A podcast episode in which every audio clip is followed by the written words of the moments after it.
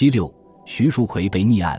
一七七八年十月十六日至一七七九年一月十四日，徐树奎，江苏东台县人，是位高产且受人尊敬的诗人。一七七八年十月，这时他早已去世多年，只是他不会在坟墓中待很长时间了。乾隆皇帝被死人的著述折磨着，可以说是历史的绝妙讽刺。傅禄德指出，人们关于徐树奎的生平所知甚少，这归因于一七七八年以后。朝廷系统地抹去了对于他的记忆。事实上，我们知道徐树奎主要归因于在这位诗人家乡生间之间的冲突。徐石田是徐树奎之孙。一七七八年春，他卷入与东海当地建生蔡家树的土地纠纷。为赢得主动，蔡威胁要向官府报告徐树奎的叛逆。蔡引用过徐石田祖父徐树奎的诗集《一柱楼诗》。声称其中包含污蔑清朝的诗作。一七七八年五月，为了先发制人，徐世田亲自将祖父的诗集及刻板呈交给东海知县涂月龙，徐知县又将此呈送上司。此案在布政使陶艺处搁置了数月，直至一七七八年八月，学政刘墉接手。又过了数月，案情经由京官，最后抵达朝廷。乾隆皇帝最初是在一七七八年十月二十六日知道此案，当时他要求大臣义父。官方对于徐树奎的调查审理持续了两个半月多的时间，一七七九年一月十四日结案。结果，徐树奎在死后被判定犯有文字悖逆之罪，其子徐怀祖因印制并传播乃父的诗作也受到牵连。下面对此有详述。最后。徐树奎之孙徐世田被指控贿赂当地官员以保全自己。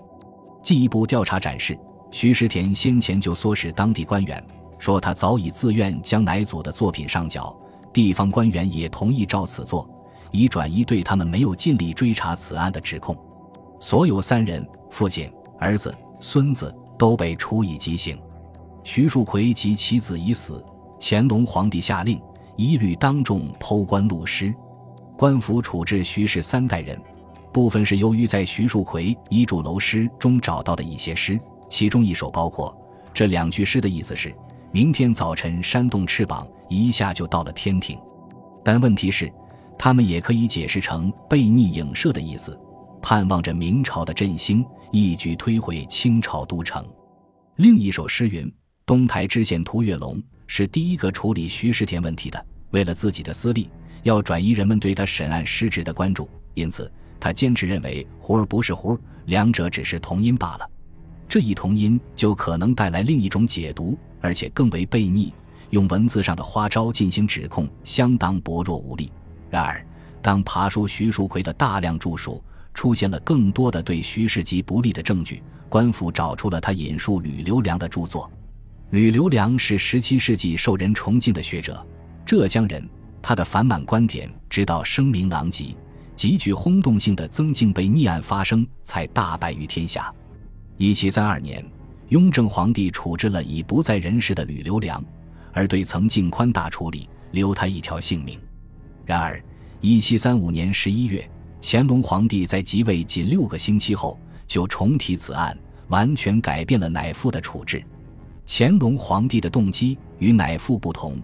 是要从人间清除像曾静及同党这样大逆不道之人。他抓捕仍在湖南居住的曾静及家人。一七三六年一月三十一日下令，除十六岁以下男子以及一些女人外，全都处死。许多学者认为乾隆皇帝出政较雍正皇帝的为宽。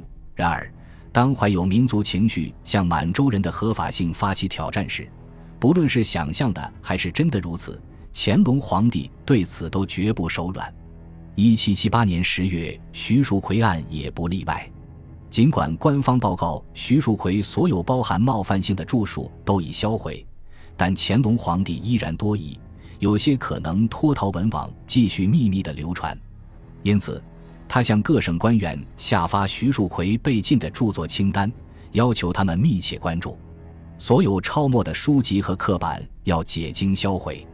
最终，许多因阅看徐树奎著作而未能认出或上报他们悖逆内容者受到牵连。究竟哪些人在官府人头落地，不关乎我们这里的研究。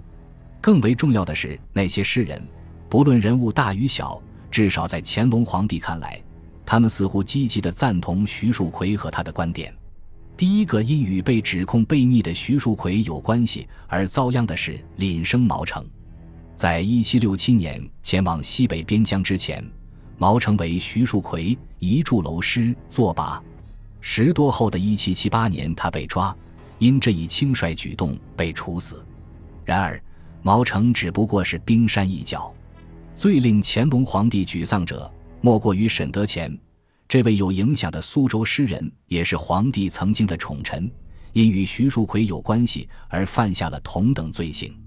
有必要再讲一次。一七六零年代，徐怀祖找到沈德潜，请求为乃父作传，沈德潜答应了。沈德潜与徐树奎的关系，与在第六章所讨论的他在积极活动、扩大影响，以及对于忠于明朝的表达，在时间上是同步的。一七七八年十二月，随着徐树奎被逆案调查的展开，官府发现沈德潜曾在一七六零年为徐树奎作传。沈德潜的命运与徐树奎相同，偷官录诗。从乾隆皇帝最后关于徐树奎案谕旨的长度以及语气看，他被这些所揭露出来的东西强烈地震慑住了。一七七九年一月十四日，他仍旧处于一种震惊和拒绝接受的状态。他对此的不相信，甚至今天还能感觉到，指其诗内怀想圣朝之语，无非借以为名，不可信以为实。乾隆皇帝表达了他的看法，列举了在明代第一位和第三位皇帝洪武和永乐两朝时百姓所遭受的各种苦难，此皆见于史册者。毫不为奇的是，乾隆皇帝将当朝的形势与明朝进行比较。他声言：“他及先人始终爱养百姓，饥荒时予以赈济，捐免赋税及拖欠，小民具有天良，岂有不知感戴？”专属念于前朝，全无私德及民者之理。最后，乾隆皇帝将愤怒不是发泄在普通百姓身上，而是为他们自己的失落和失败寻找借口的读书失志之徒身上。他们虽拖延怀想前朝，以为万一败露，犹可借以立名。即便如此，乾隆皇帝仍然无能力全面理解此等诡异伎俩是如何溺于光天化日之下的。乾隆皇帝的结论只是：若无知者，以此辈为真有追怀故国之思，转为弱辈所予矣。这里我们应该认识到，乾隆皇帝尤其是因自己没有看清楚曾经的宠臣沈德潜的政治忠诚而心神极度不宁。当乾隆皇帝努力平息徐树奎被逆案时，他也要与金从善的公开批评做斗争。本集播放完毕，感谢您的收听。喜欢请订阅加关注，主页有更多精彩内容。